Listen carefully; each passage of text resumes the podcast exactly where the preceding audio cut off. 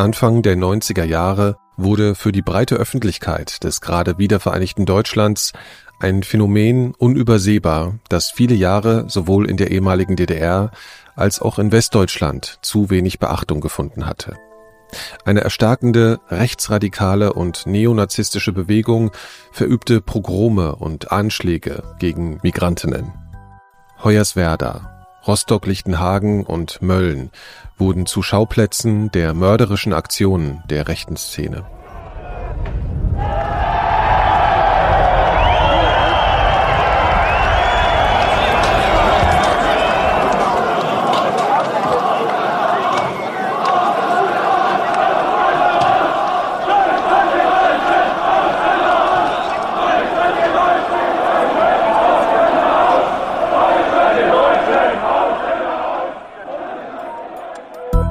In den ersten Nachwendejahren war der junge Ingo Hasselbach eine Führungsfigur der Berliner Neonazi-Szene. In einem Haus in der Weitlingstraße in Berlin-Lichtenberg schuf er mit seinen Gesinnungsgenossen eine rechte Festung, bunkerte Waffen und führte Straßenschlachten mit linken Gruppierungen. Dazwischen trainierten sie für den Guerillakrieg. Also wenn ich ähm, mit richtiger Munition auf jemanden schieße oder ziele, dann wird das einen Grund haben, dann wird in dem Moment auch mein Feind sein und sicherlich kann ich mir das vorstellen. Zum Beispiel erstmal von Hause aus Notwehr, vielleicht auch irgendwann mal zur, zur Durchsetzung politischer Ziele. 1992 stieg Ingo Hasselbach plötzlich aus. Rund 30 Jahre ist sein Ausstieg mittlerweile her und er ist heute zu Gast in den Elementarfragen. Herzlich willkommen, ich bin Nikolaus Seemack.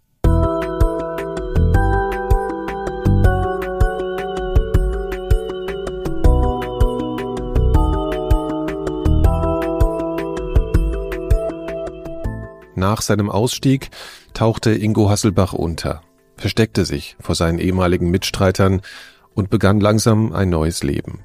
In den folgenden Jahren wurde er zu einem bekannten Aktivisten gegen rechts. Zusammen mit dem Kriminalisten und Ex-Kriminaloberrat Bernd Wagner gründete er im Jahr 2000 die Initiative Exit Deutschland, die bis heute Aussteigewillige und ihre Angehörigen bei der Lösung aus rechtsradikalen Strukturen unterstützt. Im ersten Teil dieser Doppelfolge meines Podcasts erzählt mir Ingo Hasselbach, wie es dazu kam, dass aus ihm jene Führungsfigur der Neonazis wurde, an die sich sicherlich viele zurückerinnern, die damals die rechte Szene beobachteten.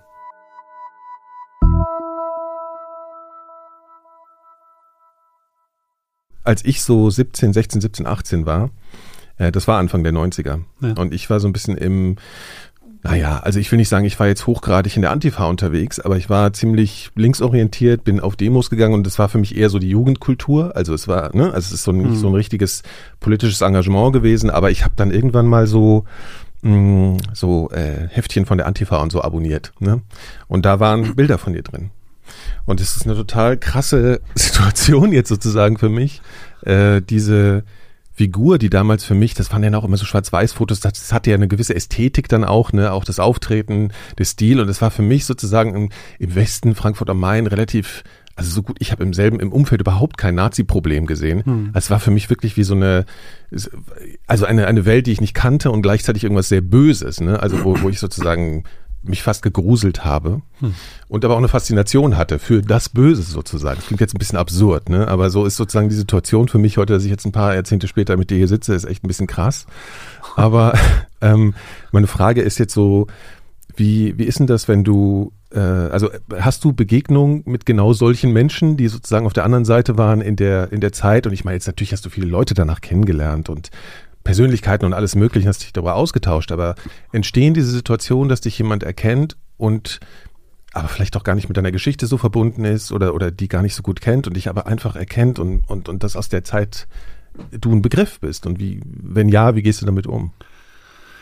Naja, ich bin eigentlich immer wieder erstaunt, dass so viele Leute mich doch erkennen. Ne? Also das ist ja lange her, ich bin fast, fast 30 Jahre. Dass ich ausgestiegen bin und aktiv war ich vor 32 Jahren im Grunde genommen. Ähm, und wenn man dann halt Leute trifft, die einen wirklich noch erkennen, dann wird einem natürlich auch bewusst, wie, wie tief das teilweise sitzt. Ne? Und ich habe neulich, das war sehr interessant, ein Gespräch gehabt mit jemandem, der meinte, genau du bist der Grund, warum ich mich radikalisiert habe. Und in welche Richtung? In, in, die linke Richtung, also Antifa. Weil für mich war es mhm. wichtig, so eine Menschen wie dich zu bekämpfen. Ne? Und wenn man so denkt, man hat alles gehört und man hat, man hat für sich alles aufgearbeitet, wird einem dann doch wieder klar, das ist noch nicht vorbei. Ne? Also das, ich finde diese Begegnung hochspannend. Mhm. Ne? Also gerade wenn mir so eine Biografien begegnen, die dann sagen, wegen dir bin ich politisch da gelandet und, ähm, ja. ne? und mir dann aber auch zu verstehen geben, dass sie es gut finden und mir auch diesen Ausstieg glauben. Musstest du dann manchmal auch das erzählen? Also ich, ich meine, jeder hat es mitbekommen, wie gesagt, aber bist du dann in so einem Gefühl, wo du gleich sagst, hier, aber es ist jetzt so und so und, und oder ist das, ja, also ist dir sowas passiert, wo du dann auf einmal das Gefühl hast, du musst dich also rechtfertigen ist vielleicht das falsche Wort, aber erklären einfach. ja, ich habe nie das Gefühl gehabt, dass ich mich rechtfertigen will oder so. Ne? Also es war aber eher eine eigene Haltung, die ich entwickelt habe. Ich will mich nicht rechtfertigen, ich erkläre es, wenn überhaupt. Ne? Also ja. weil es gibt aus meiner Sicht nicht wirklich eine Rechtfertigung. Ne? Das ist ein Weg gewesen, der so falsch war, wie nur, wie nur ging. Und den kann ich gar nicht rechtfertigen. Ich kann ihn erklären. Ich, kann, ich weiß, wo, wo ich herkomme, ich weiß, wie ich da hingekommen bin. Und das kann ich versuchen zu vermitteln. Und äh, das kommt auch in aller Regel rüber. Das verstehen die Leute dann auch mit meinem Hintergrund. Und ähm, das ist ja auch, das ist ja auch kein Geheimnis. Leute radikalisieren sich. Ne? Und für manche ist es ein großes Zwischenspiel, für manche ist es länger. Und ähm, ich glaube, das Wichtige ist, was man am Ende daraus gemacht hat oder wie man wie man, wie man damit umgeht. Mhm. Ne?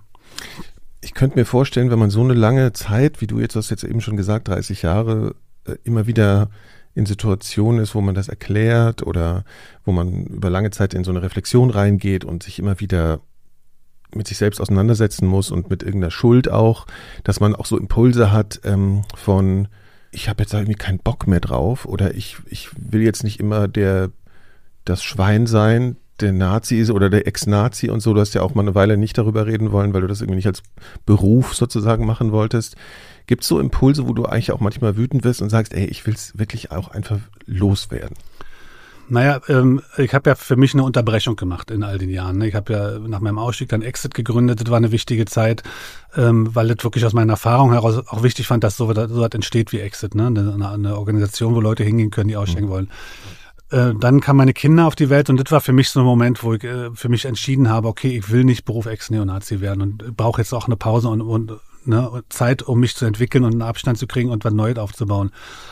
Das habe ich über 15 Jahre im Prinzip dann auch gemacht, habe mich aus den Medien rausgehalten, habe mich zurückgezogen ähm, und bin dann aber, als meine Kinder älter wurden, auch wieder mehr mit dem Thema konfrontiert worden. Natürlich auch dadurch, dass die hinterfragt haben, mhm. äh, sag mal, wo kommst du her, was ist denn deine Geschichte, die, ne, wenn die älter 15, 16 werden. Und das war für mich dann auch ein Moment, wo ich wieder gesagt habe, nee, jetzt kann ich mich damit auch wieder auseinandersetzen. Ne? Das ist, ähm, aber diese Pause war wichtig. Und wenn es heute passiert, ist es ja nicht mehr, es ist ja nicht mein Alltag. Ja. Ne? Ähm, dann mache ich es auch gerne.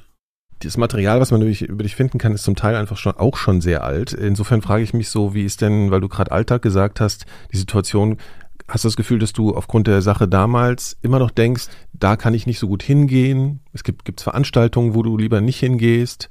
und solche Dinge. Also gerade wir sitzen hier in Kreuzberg, ne, äh, Oranienstraße, 1. Mai, whatever. Also ja. wo du sagst, du bist jetzt vielleicht, es könnte immer noch passieren, dass dir jemand aggressiv gegenübertritt oder du musst überlegen. Ähm, also hätten wir das Interview auch in Berlin-Lichtenberg machen können oder so, weißt du, so irgendwie, wenn das Büro da wäre. Nee, es gibt schon, also das, ich hab das schon im Kopf, wo ich hinfahre, wo ich nicht hinfahre. Ich fahre zum Beispiel grundsätzlich nicht öffentliche Verkehrsmittel, das mache ich nicht. Also einfach aus der, ich will mir nicht, will mich nicht in eine Situation begeben, die ich nicht kontrollieren kann. Ne? Also ich fahre mhm. immer entweder Moped, Fahrrad, Auto, so in der Richtung. Ähm, in Berlin ähm, versuche ich natürlich total zu vermeiden, nach Lichtenberg zu fahren. Einfach, weil da sind Leute von früher, die mich kennen. Ich weiß, dass die dann noch aktiv sind. Ne, also die, die, so, so Sachen kann ich ausweichen. Ich versuche auch zu vermeiden, ähm, nach Thüringen zu fahren, zum Beispiel. Ne? Also ich hatte jetzt äh, vor drei Wochen eine Veranstaltung in Thüringen, die ähm, abgesagt wurde, weil es an dem Tag massive Drohungen plötzlich gab. Mhm. Also es ist nicht vorbei, es ist immer noch da geblieben, auch wenn sich jetzt sicherlich verändert hat. Jetzt sind teilweise sicherlich auch Leute, die haben noch gar nicht gelebt, als ich ausgestiegen bin. Ja. Ne? Das ist, davon muss Klar. man mal ausgehen. Ähm, nee, aber im Kopf ist da auf jeden Fall eine absolut eine, eine Grenze, wo ich sage, da gehe ich hin und da gehe ich nicht hin. Kreuzberg ähm, war am Anfang für mich eigentlich ähm, ganz gefährlich, die, weil die, die Linken haben no ja auch nicht geglaubt. Sozusagen. Nee, die haben ja auch nicht geglaubt, dass ich ausgestiegen bin. Ja. Ne, ich habe damals eine Freundin in der Lausitzer Straße hier gehabt und wir saßen abends bei einem Inder und sind dann im Lokal von der Antifa überfallen worden. Ne, und dann hing da auch Steckprüfe äh, Neonazi in unserem Kiez. Wann war das? Das war genau nach dem Ausstieg, so, die ersten okay. Wochen danach. Ja. Ne? Ähm, als es aber schon öffentlich war, aber egal, die haben es mir nicht geglaubt. Mhm. Das ist ja auch okay. Äh, ne? ja. Aber ähm, also Berlin war schon heiße Pflaster und ich bin ja dann auch in die USA gegangen für relativ lange und das hat mir, hat mir geholfen und danach ging es auch. Ne? Mhm. Aber guck mich schon noch um. Ja. Wenn ich mir das so, äh, den Anfang so durchlese, was du, wie du das beschreibst in der DDR, so deine Jugend und so, da bist du ja wirklich von von Jugendkultur, wenn ich das mal, oder von Kultur zu Kultur gehüpft. Ne? Also du beschreibst sozusagen so eine Begegnung mit Hippies, dann warst du Punk und dann bist du irgendwann nach dem ersten Knast sozusagen zu den Rechten gekommen. Also inwiefern warst du überhaupt so politisch oder war das alles letzten Endes nur eine Jugendkultur alles und eine Bewegung? Na, also ich sag mal, bis Punk war das natürlich nicht politisch. Ne? Also Hippie, ich war ja nicht wirklich ein Hippie. Ich habe da Hippie-Freunde gehabt, ja, ne? ja, in diesem Umfeld unterwegs ja. und ich mochte Neil Young wahnsinnig gerne. Ne? Dadurch bin ich zu denen gekommen, mhm. weil da so ein paar Leute waren, die hatten damals die Platten im Osten, ne? so die Kate, diese ganz berühmten Platten von ihm und da habe ich sehr gemocht und habe sehr, sehr viel Zeit mit denen verbracht. Und dann entstand Punk im Umfeld bei uns. Ne? Und ähm, mein bester Freund damals, Henry, der war schon Punk und so kam ich zum Punk im Prinzip. Ne? Und ich fand das auch von der Attitüde her ähm, ähm, stärker. Ne? Also dieses Abgrenzen von diesem System der DDR, von diesen Spießern, die einen da umgeben haben, einfach auch diese Graue zu durchbrechen mit bunten Klamotten, bunten Haaren ne? und so. Politisch war das alles nicht zu der Zeit. Ne? Das wurde politisch in dem Moment, als Mielke Punk zum Staatsfeind erklärt hat. Ne? Das passierte ja sozusagen über Nacht, ja. dass diese Jungkultur Punks plötzlich auch immer größer wurde. Ne? Das hat ja sehr viel Raum eingenommen. Die Leute haben uns wahrgenommen auf der Straße und ich bin ja aufgewachsen in dem Viertel, äh, bin gegenüber von dem Mielke-Komplex aufgewachsen, mhm. Magdalenenstraße. Ähm, also da, da brannte irgendwann die Luft. Die haben uns auf der Straße angespuckt. Die haben uns gesagt, ihr gehört vergast. Ne? Und uns war nicht bewusst, was wir da eigentlich... In der antifaschistischen DDR gehört ihr vergast. Ja, ne? das so. ist aber wirklich, das ist, das ist ein O-Ton gewesen. Ihr gehört vergast. Mhm. Ne? Und das war schon sehr prägend irgendwann, dass man gemerkt hat, dass man eigentlich nur mit, mit einem anderen Aus, Aussehen so was äh, bewirkt, so eine Reaktion. Ne? Und dann, wie gesagt, Punk wurde Staatsfeind Nummer eins. Wir haben praktisch über Nacht eine politische Identität bekommen, ohne dass wir, keiner von uns war mhm. wirklich politisch so explizit ausgerichtet, dass er gesagt hat, das ist ja. ich will hier was, eine Revolution lostreten. Das Punk war eine Jugendkultur, mhm. wie sie überall zu der Zeit mhm. Eine rebellische äh, genau. Anti-Kultur. Genau. Eine andere Musik, also God Save the Queen, ne? die Platte, die hat mein Leben verändert damals. Das mhm. war einfach so, wie es war. Ne? Und so ging es halt auch vielen anderen Jugendlichen. Ne? Und wie gesagt, problematisch wurde es in dem Moment, wo die anfingen, uns zu verfolgen. Und das passierte ja eigentlich schlagartig. Ja, weil du jetzt gesagt hast, das ist ja, war ja primär das Aussehen. Du erzählst ja so ein paar Geschichten, was ihr so gemacht habt und dass ihr irgendwie in Kaufhallen was ne, irgendwie geklaut habt und alles mögliche. Ja. Und du hast da so eine Szene, an die erinnere ich mich, die du beschrieben hast, wo ihr eine, war das eine Tischtennisplatte oder irgendwas oder wo ihr, wo ihr Spaghetti auf die, auf die Platte geworfen habt und dann mit den Händen gegessen Glas habt. Glas vorgekocht durch Spaghetti, ja, genau. Sowas, wo ich mir, wo ich natürlich denke, so, okay, das, das hat natürlich ein, eine wahnsinnig verwahrloste Ausstrahlung. Und das ist natürlich ein hartes Wort, aber für mich äh, ist so ein bisschen die Frage, weil du dieses Buch ja auch als Brief an deinen Vater damals äh, formuliert hast und da schon auch ähm, das ist sicherlich heute anders und anders reflektiert, aber wo man das Gefühl bekommt, das ist auch so eine äh, Anschuldigung ans Elternhaus in irgendeiner Form. Das ist ja ein hm. bisschen komplexer. Ich mache das jetzt, ich versuche das ein bisschen runterzubrechen. Also dieses wirklich grenzüberschreitend verwahrlost oder so? Hast du dich auch emotional irgendwie verwahrlost gefühlt? Ist das ein Wort, mit dem du was anfangen kannst oder ist dir das zu krass oder? Ähm, nicht zu dem Zeitpunkt. Mhm. Ne, das habe ich nicht so reflektiert. Ähm, äh, mit nee, dem, das ist klar. Mit dem Blick auf ja. die von heute, ja. absolut. Absolut. Mhm. Meine, mein, mein Elternhaus war eine Katastrophe. Mhm. Ne? Also meine Mutter war so liebevoll, wie sie sein konnte, ne? mit, mit vier Kindern insgesamt ähm, mit zwei Kindern, die unehelich waren, ne? ich und mein älterer Bruder. Und dann hatte sie ja nochmal zwei Kinder mit meinem Stiefvater gekriegt. Mein Stiefvater hat diese unehelichen Kinder gehasst. Ne? Also, weil ich war das Kind seines Vorgesetzten ja auch noch, mit dem meine Mutter mal eine Affäre hatte. Also all so eine Sachen spielten da eine Rolle. Es war ein katastrophales Elternhaus und ich war eigentlich immer lieber auf der Straße weil mhm. ich mich da wohler gefühlt habe und nicht verprügelt wurde. Ne, mein Stiefvater ist nur mit einem Gürtel und einem Bügel durch die Wohnung gelaufen, jahrelang. Ähm, und natürlich war das eine Flucht auf die Straße, weil da konnte ich sein, da hat mich niemand mhm. scheiße behandelt. Mhm. Ne? Also mhm. klar, im, im, Rückblick absolut habe ich mich äh, emotional da so gefühlt. Ja. Und mein richtiger Vater war unerreichbar. Der war, der war zwar in Berlin, ähm, war Chef vom Rundfunk der DDR. Ich habe seine, seine, seine Kolumnen immer gelesen. Es gab diese DDR-Fernsehzeitung, die hieß FF dabei und da gab's auf der Innenseite immer eine Wochenkolumne. Und die waren immer von verschiedenen Journalisten geschrieben und mein Vater hat da jede dritte Woche geschrieben. Ne, mit einem Bild von ihm und ähm, da stand dann einmal, weiß ich noch, die Familie ist die kleinste Zelle der, der Gesellschaft, ne, war so ein Text und äh, hat über seine fünf Kinder geschrieben. Ne? Äh, er hat fünf Kinder mit einer Frau gehabt, aber er hat ja sechs Kinder gehabt. Also mich hat er da immer rausgelassen. Ich habe das immer gelesen. Ne? Und er hat sich da halt immer so als vorbildlicher Familienvater verkauft. Ich fand das schon ganz schön deprimierend. Mhm. Ne? Du sagst jetzt deprimierend. Ist das, also hast du dann mit, also war das dann aggressiver Impuls, der dir entstanden ist? Oder hast du wirklich auch, das kommt sozusagen in dem, wie du es beschreibst, selbst mhm. in dem Buch, stellt sich für mich immer so die Frage, da, da, da beschreibst du immer den Weg in die, ich nenne es jetzt mal Aggression. Hattest du da wirklich auch so depressive Zeiten? Eigentlich ging es viel nur um Protest. Also äh, mhm. sowohl gegen, gegen meine Eltern, gegen meinen Vater, Stiefvater, gegen die Schule, gegen das ganze System, alles, was, was um mich herum passiert war. Diese Zwänge, in denen man sich da bewegt hat, ne? also sowohl schulisch wie halt auch familiär. Und dieser Zwischenraum Punk war für mich eigentlich äh, lebensnotwendig und zum Überleben halt auch ganz wichtig, glaube mhm. ich. Ne? Ihr seid wirklich aufgefallen, das hast du ja auch schon beschrieben und ähm, du bist irgendwann dann wirklich auch eben mit den äh, Gesetzeshütern, wenn man die so nennen kann, damals in Berührung gekommen und äh, bist tatsächlich auch im, im Knast drin gelandet. Was war denn der Grund für das erste Mal, dass das passiert ist? Gehen wir noch mal ein Stück zurück, weil ja. diese Gesetzeshüterkonflikte, ne, die fingen mit 13 fing das im Prinzip an. Also, obwohl es mir nicht bewusst war, ich habe die Jahre später in meinen Akten gelesen, da gab es so einen legendären Satz, der steht, da war 13, er ist ein potenzieller Störer des sozialistischen Zusammenlebens. Ne? Diesen Satz über einen 13-jährigen Jungen zu schreiben, das ist schon echt irre. Ne? Also das, das, ist, das erklärt für mich natürlich sehr viel, warum nichts mehr funktioniert hat später. Ne? Mhm. Das war sozusagen, damit war meine Karriere in der DDR beendet. Und ähm, naja, wir haben halt über die Jahre immer wieder Konflikte gehabt. Nach Punk, nach, nach, nach, nach Konzerten, nach Discoabenden, immer mal wieder mit Reibereien mit den Fokus, ob es um unser Aussehen ging ne, und so weiter, immer wieder. Ähm, ins Gefängnis gekommen bin ich das erste Mal, weil ich gerufen habe, die Mauer muss weg. Und zwar auf einem Fest der deutsch-sowjetischen Freundschaft mit einem Freund und das meinten wir auch. Das war, wir waren davon ganz fest überzeugt, dass das richtig ist. Warum?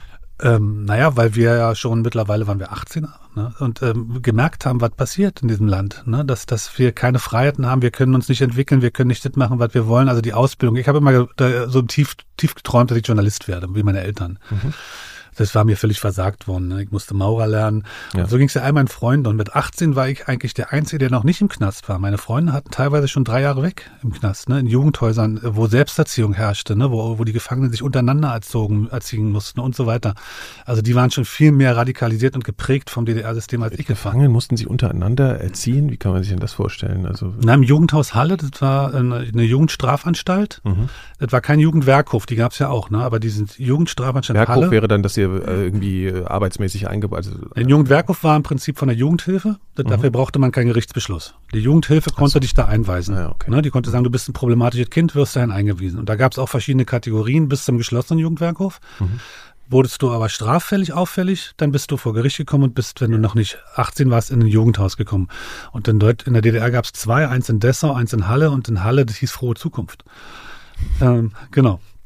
Und da war das System im Prinzip so, dass wenn ein Gefangener Mist gemacht hat, die gesamte Belegschaft bestraft wurde. Ne? Also sprich, der hat sein Bett nicht richtig gebaut, dafür wurde die ganze Zelle zerlegt und das gesamte Haus wurde bestraft. Ne? Unter Umständen 300, 400 Gefangene, ähm, die dann im Endengang durchs Haus laufen mussten, stundenlang. Ne? Das ist ja ein Rezept für Gewalt. Genau. Ne?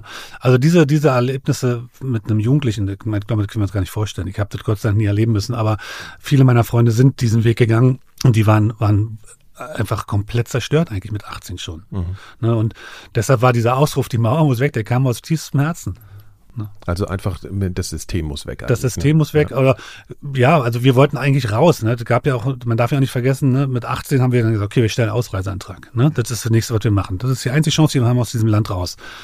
Legal gab es diese Möglichkeit ja gar nicht. Das war nicht vorgesehen im DDR-Gesetz, dass man einen Ausreiseantrag stellen kann. Ne? Dann kommt dazu, du stellst diesen Ausreiseantrag, was passiert ist, dass eine wahnsinnige Welle an Schikanen losgeht. Ne? Du kriegst die schlechtesten Jobs, du kriegst Arbeitsplatzbindung in irgendeinem Drecksloch, deine Familie wird bestraft, also diese Sippenhaftnummer, ne? Ja. Und das haben wir auch alle miterlebt. Und das war dann der, der, der Grund, weshalb sie dich dann sozusagen geschnappt haben. Wie lange warst du denn dann äh, das, im Knast? Das steht ja in deinem Buch, steht so das Wort Rauditum. Ne? Genau, wir sind wegen Rauditum verurteilt worden. weil Das ist der Begriff gewesen. Den wollten natürlich nicht ähm, äh, uns einen politischen Mantel geben. Das ist einfach nur ein Raudi. Genau, haben uns zum Raudi degradiert. Mhm. Und ähm, haben uns dann im Schnellverfahren, ich glaube, wir haben in erster Instanz sieben Monate gekriegt und dann haben sie aber revidiert auf sechs Monate. Ähm, ja, also kurz und schmerzlos, sage ich mal. Ne? Mhm. Aber ich bin dann in so einen Zementtagebau gekommen, äh, nach, nach Rüdersdorf in ein Arbeitslager. Äh, mein Freund Henry ist nach Halle wiedergekommen und ähm, in, in, in dieses Jugendhaus und haben dann unsere Strafen abgesessen. Ja. Manchmal komme ich ein bisschen durcheinander, wenn es um deine, in welcher Haftstrafe jetzt was passiert ist, sozusagen. Sorry.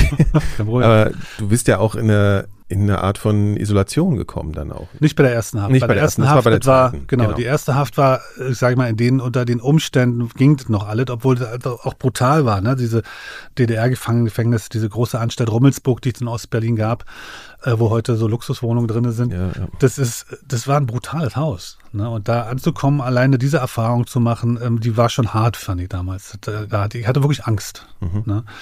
Ähm, Gut, aber zweite Haftstrafe, die, die resultierte aus einer äh, geplanten Republiksflucht. Ne? Wir wollten damals über das Länderdreieck DDR, BRD, Tschechien flüchten mhm.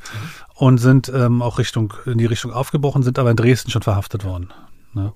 Und wir, wir hatten damals ähm, bei der Flucht eine DDR-Grenzkarte dabei, die aus diesem Gebiet, wo wir hin wollten, ne, da war eingezeichnet, das war für DDR-Grenzer, wo, wo die langgehen können, wo keine Stolperdrähte sind, wo keine Minen sind.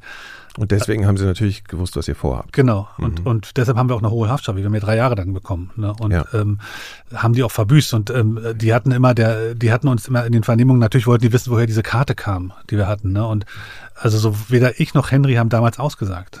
Wir haben woher einfach komplett nicht ausgesagt. Naja, wir haben die natürlich von einem DDR-Grenzer bekommen, den wir gut kannten aus unserem Umfeld. Ne? Und uns war natürlich auch bewusst, was passiert, wenn wir das aussagen, was dann für den passiert. Ne? Zu der Zeit 86 gab es in der DDR auch die Todesstrafe. Mhm. Ne? Also keine Ahnung, ob er sie gekriegt hat, aber wäre sicherlich Hochverrat gewesen oder irgendwas in der Also Richtung. euch hat sozusagen ein Grenzer dann, äh, dann wollte, Grenzer. wollte euch ja. helfen. Genau. Ja. Also jemand, mit dem wir zusammen aufgewachsen sind, der zu den Grenztruppen gegangen ist. Mhm. Ähm, und ähm, äh, du bist ja gezogen worden, ne? Viele, die zur NVA gegangen sind, die wurden ja irgendwo eingesetzt. Also der war nicht politisch hm. richtig da an der Stelle an der Grenze, sonst hätte er die Karte nicht gegeben. Ja. Ne? Aber wir haben nie halt ausgesagt, wer es war. Drei Jahre, hast du gesagt, ne? Da beschreibst du so ein bisschen Begegnungen, auch mit wem du da am Anfang so in eine Zelle gesteckt wurdest, ne? Also, also das, das waren ja schon wirklich extreme Menschen. Also die haben dich ja dann mit, mit einem, der seine Frau umgebracht hat und tatsächlich also eigentlich ein Psychopath war, so wie du ihn beschreibst, ne? Erstmal ja. in eine Grenze, in eine Zelle gesteckt. Na, das ist ja, was passierte dann, dass du in der DDR bei der zweiten Haftstrafe hattest du sofort den Stempel BVer, Berufsverbrecher. Ja. Also, ne, egal was du gemacht hast, du bist sofort als Berufsverbrecher eingestuft worden innerhalb der Anstalten. Mhm. Ne? Und das heißt, du wirst dann natürlich auch mit jedem zusammengekommen. Und ja, klar, ich habe ich hab, äh, also die, die gesamte Palette, die man sich vorstellen kann, an Menschen getroffen. Ne? Also vom, vom Vergewaltiger, beim Räuber bis zum Mörder. Mhm. Und ähm, ja, also mir fehlt, ich kann es gar ja, nicht beschreiben. Ja. Und dann ist es aber so, dass, dass du, ich glaube, im zweiten Untergeschoss, also wirklich auch im Keller in der Zelle warst, ne? Du siehst nichts raus, du bist unten im Keller und du hörst nichts. Das heißt, du bist in der klassischen Isolationshaft gewesen. Genau. Das war ja, war ja, die DDR hat ja da, also natürlich haben die Gesetze gehabt für diese Isolationshaft und die war nicht, durfte nicht länger als 21 Tage sein. Was sie gemacht haben, ist, die haben dich nach 21 Tagen rausgeholt, haben dich zum Arzt hochgebracht und haben dich eine halbe Stunde frei aufgelassen und haben dann die 21 Tage wieder neu angesetzt. Ne? Also so haben die praktisch eine, in einem legalen Rahmen sich bewegen lassen. Aber die, das war ultra brutal da in Rummelsburg. Also das war wirklich tief, ähm, kalt, feucht. Ähm, Kerker sozusagen. Verblendete Fenster. Das Bett war hochgeschlossen den ganzen Tag. Die Zelle war in der Mitte mit einem Gitter geteilt. Dass wenn du auf Klo wolltest, musstest du mit dem Wärter reden, dass er dir diese Tür aufschließt zum Klo. Also du konntest nicht nirgendwo, du konntest dich nur in diesem zweimal drei Meter Raum bewegen, wo, wo nichts war. war außer das hochgeklappte Bett. Und wenn du dich auf den Boden gesetzt hast, das ging nicht, weil es kalt war. Nach Rummelsburg lag ja an der Spree da hinten und das ist also mhm. alles modrig immer gewesen. Ne? Ähm, das war eine sehr prägende Erfahrung. Danach war, war ich habe nicht gedacht, dass es noch schlimmer werden kann eigentlich. Ne? Aber es wurde ja immer schlimmer. Das waren diese drei Jahre waren so, so ein ja, es war wie so eine Pyramide, ne? Also man, man, man kletterte irgendwie hoch und es wurde immer schlimmer, immer schlimmer, immer schlimmer. Das war, Mhm. Ne? Mhm. Also auch diese permanente Verlegen zum Beispiel, als ich dann mal verurteilt ja. war, das hat mich wirklich fertig gemacht, weil dieses Verlegen war auch Methode, ne? dass man halt sich immer, wenn man in so eine Haftanstalt kam, sich wieder neu behaupten musste. Das ist ja auch so ein Kampf, den man immer führt. Du kamst nie zur Ruhe. Nee, du kommst nicht zur Ruhe, du kommst nirgendwo an. Mhm. Hinzu kommt, ne, ähm, meine Mutter zum Beispiel hatte dann einen Besuchstermin. Ne, da war ich in Bautzen. Ne, und einen Tag, bevor sie kam, haben sie mich verlegt nach Brandenburg. Ne, also haben ihr aber nicht gesagt, dass ich verlegt wurde. Ne, sie fuhr dann nach Portland, oder die ist verlegt worden. Ne, und so, also der Kontakt nach außen brach völlig zusammen. Und du, da würdest du schon sagen, dass es eine Strategie war. Also die haben das. Ja, dann, natürlich. Ja. Das war, das war, ähm, mhm. also das, sind, das, ist, das ist nicht belegbar. Ne? Ich habe das nirgendwo eine Akte gefunden, diese ja. Notiz dazu. Ja. Aber natürlich war klar, das hat uns damals auch der Vernehmer gesagt, wenn ihr nicht aussagt, wo ihr die Karte her hattet, machen wir euch das Leben zur Hölle. Und das haben sie auch gemacht. Also ich habe auch schon mal, haben wir jetzt vor dem Gespräch auch schon mal drüber gesprochen, mit, äh, mit einem ehemaligen RAF-Mitglied äh, gesprochen und so. Und da ist es ja auch immer ein großes Thema, eine Isolationshaft äh, in der BRD. Aber was hat das mit dir als Mensch so gemacht? Du beschreibst ja auch so, dass es so eine Gefühllosigkeit aufgekommen ist mit der du zumindest danach auch sehr lange noch kämpfen musstest. Ich weiß nicht, wie es heute ist. Ja, na, natürlich. Also man, man, also man stellt halt alle Gefühle ein. Das ist, glaube ich, erstmal das Erste, ne? Weil Gefühle sind immer Schwäche.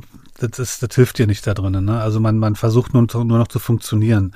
Mhm. Ich habe mir selbst dann so ein Tagesprogramm da auferlegt, dass, dass man halt so gewisse Abläufe macht, ne? dass man halt so ein bisschen Sport macht, dass man halt, dann habe ich so eine Stunde rezitiert, so habe ich versucht, dann Gedichte aus der Schulzeit zu erinnern, die irgendwie, ob ich die noch abrufen kann. Also einfach den Kopf ein bisschen in Bewegung zu halten. Die Wärter waren zum Beispiel auch darauf trainiert, nicht zu sprechen mit dir. Ne, das Essen wurde reingestellt. Ich habe irgendwann angefangen, mit denen zu reden. Einfach, guten Morgen, äh, Herr Obermeister, ne, mit dem Dienst gerade angesprochen. So eine Sachen. Das sind die Sachen, die ich mit mir selbst gemacht habe. Aber was halt über kurz oder lang passiert, ist natürlich, dass du eiskalt wirst, dass du so abstumpfst, ne, dass du, dass du keinerlei Gefühlsregungen mehr hast, dass das alles so ein bisschen scheißegal wird. Also und eher scheißegal oder eher wie so ein Raubtier im Käfig so? Das naja, so eine Mischung. Ne? Mhm. scheißegal meinen Gefühlen gegenüber, aber im Prinzip kochst du dich ja hoch. Ne? Und das ist ja auch über die drei Jahre passiert, dass als ich rauskam aus dem Gefängnis 89, war ich ja so was wie eine tickende Zeitbombe. Ja. Und das ist das wäre ohne diese Haftbedingungen nicht möglich gewesen. Das hat sich dadurch entwickelt, weil ich war menschlich, also meine Mutter hatte doch immer ganz gesagt, dass das ist unglaublich, was mit dir in diesen Jahren passiert ist, ja. auch mit deinen Augen und so. Also die hat das sehr gut, wie eine Mutter halt ist, ne? die hat das sehr gut sehen können. Mhm, mh.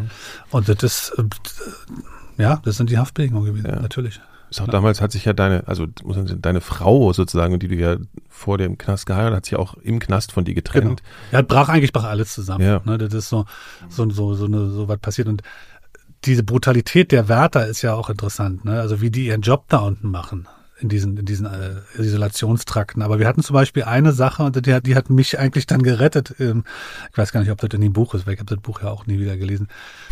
Da, da gab es einen Schließer, der hat irgendwann mal auf einem Samstag am Wochenende, wenn die, wenn die Belegschaft sozusagen reduzierter arbeitet in den Gefängnissen, ne, mhm. weil das Wochenende mhm. ist ja ruhiger, sind ja fast immer die Zellen zu, hat der ein Radio draußen auf den Zellenflur gestellt. Ne, und hat äh, ich weiß nicht mehr, was, da, was das für eine Sendung war, jedenfalls lief da Bruce Springsteen, The River. Äh, ja, aber das Irre war. Das ist ein sehr emotionales Lied, muss man ja, sagen. Dazu. Genau, es war sehr emotional, aber das Irre war, dass irgendwie, das hat mir so wahnsinnig viel Kraft gegeben, einfach diese Musik zu hören. Ne? Also, dass dieser, und dieser, ich weiß nicht, welcher Schließer das war, ich hätte dem gerne gedankt damals, ne? Mhm. aber das hat der gemacht, weil der genau wusste, die Leute gehen kaputt da drin.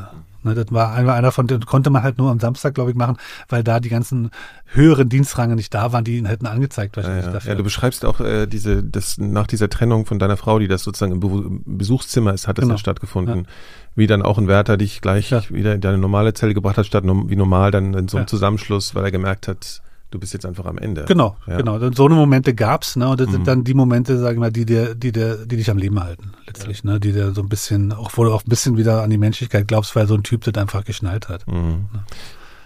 Ist das was, wo du sagst, das hast du irgendwie verarbeitet? Also das, das klingt ja nach einer absolut traumatischen äh, Sache, wo du potenziell wirklich psychische Schäden davon trägst. Zeigt sich das heute noch bei dir in irgendeiner Form? Ja, Knast habe ich nie verarbeitet. Also ich habe das immer versucht, das ist, ähm, das ist tief in mir drin, das ist ein Teil von mir, der nicht weggeht. Ich merke das auch. Also das ist, ähm, meine Frau, sie, äh, die, die kann dann ein Lied von singen. Also wenn wir in eine Stadt zum Beispiel irgendwo hinfahren, wo wir noch nicht waren, mhm. gucke ich mir zuerst die Gefängnisse an. Ah, echt? Ja, also ich fahre mir äh, die, diese Orte, ich ordne, ordne die nach Gefängnissen. Du suchst die sozusagen ja, wirklich. Ja, ja. Mhm. Das ist ein so Ding, ähm, also das ist eine schwere Macke, glaube ich, wirklich, aber ich brauchte nee, aber ich glaube, also das, was ich jetzt interessant finde daran, ich habe öfter mit Leuten schon mal gesprochen, die irgendwie traumatisiert wurden, mhm. so dass die diese Sachen wieder aufsuchen. Genau, ja. ja. Also ich gucke mir das an, ich versuche auch reinzugehen, wenn ich kann. Ne? Also Stammheim war ich mit durch Dreharbeiten, das war eine wahnsinnige Erfahrung für mich. Ähm, ich war ja dann in den USA und habe viel mit Todesstrafe gearbeitet. Das hat auch damit ja. zu tun. Okay. Ne? Also mhm. amerikanische Gefängnisse, weil ich weil ich da auch, also ich, ich sehe einfach, dass man da was machen muss. Man muss diesen Menschen helfen. Das ist ja sozusagen meine Lektion aus meiner Gefängniszeit. Man kann diese Menschen nicht alleine lassen. Nun ist es in der DDR noch extremer gewesen. Ne? Im Westen gibt es ja Resozialisierungspläne, da gibt es Sozialarbeiter in den Gefängnissen. Äh, das ist eine ganz andere Nummer. Das kann man nicht vergleichen eins zu eins. Ne? In ja. der DDR war es so, Urteil, Strafanstalt, Schlüssel wurde im Prinzip weggeschmissen und nach drei Jahren, wenn du Glück hattest, haben sich rausgelassen. Dazwischen passierte keinerlei Form von Resozialisierung oder Sozialisierung oder Gespräche. Ne? Passierte politische Indoktrinierung und wenn du nicht mitgemacht hast, wurdest du bestraft.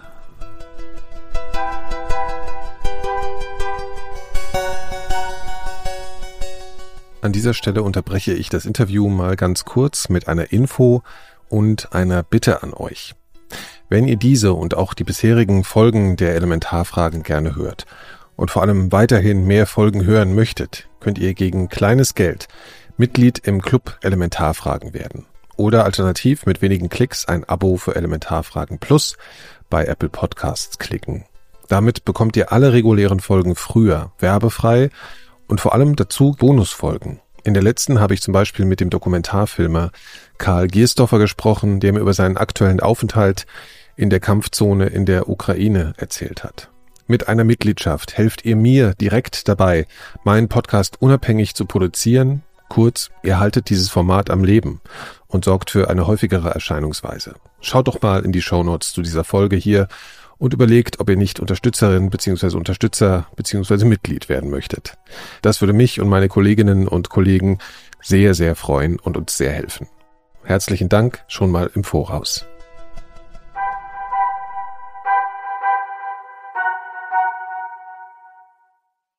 Okay, so, dann kamst du raus und dann kommen wir ja an den Punkt, dass es dann, wie du gesagt hast, also das sind so Klischeeausdrücke, aber das ist äh, wahrscheinlich wirklich, kann man wahrscheinlich so sagen, dass diese tickende Zeitbombe, wie du es auch gesagt hast, also so ein aggressiver, sehr schwer traumatisierter junger Mann und dann bist du das erste Mal in Kontakt gekommen mit Neonazi-Strömungen. Eine wichtige, äh, eine wichtige ähm, Begegnung hatte ich ja im Gefängnis ja. mit den Kriegsverbrechern. Ne, Natürlich. Das, ist, das muss man, ja klar, das muss genau. man auf jeden Fall erzählen. Also ja. vielleicht fängt man sogar vorher noch an. Ne? Also okay. Punk verschwand ja irgendwann auch in der DDR, ne? lief aus, wie das halt so mit Jugendkulturen ist. Und in der DDR kam dann halt auch Skinheads an. Ne? Also die waren auch nicht wirklich politisch, aber politischer als die Punks auf jeden Fall schon. Ne? Also da war schon viel mehr Provokation, sondern auch äh, so Kampf gegen den verordneten Antifaschismus war da schon eher ein Thema. Du würdest es als so eine Art Ablösung auch irgendwie beschreiben. Ja, es, es, waren viele, die gestern Punk waren, waren eine Woche später Skinhead. Nicht politisch im Kopf, sondern erstmal Outfit. Ne? Und ähm, diese politische Identität wuchs dann auch mit dem Outfit wieder. Ne?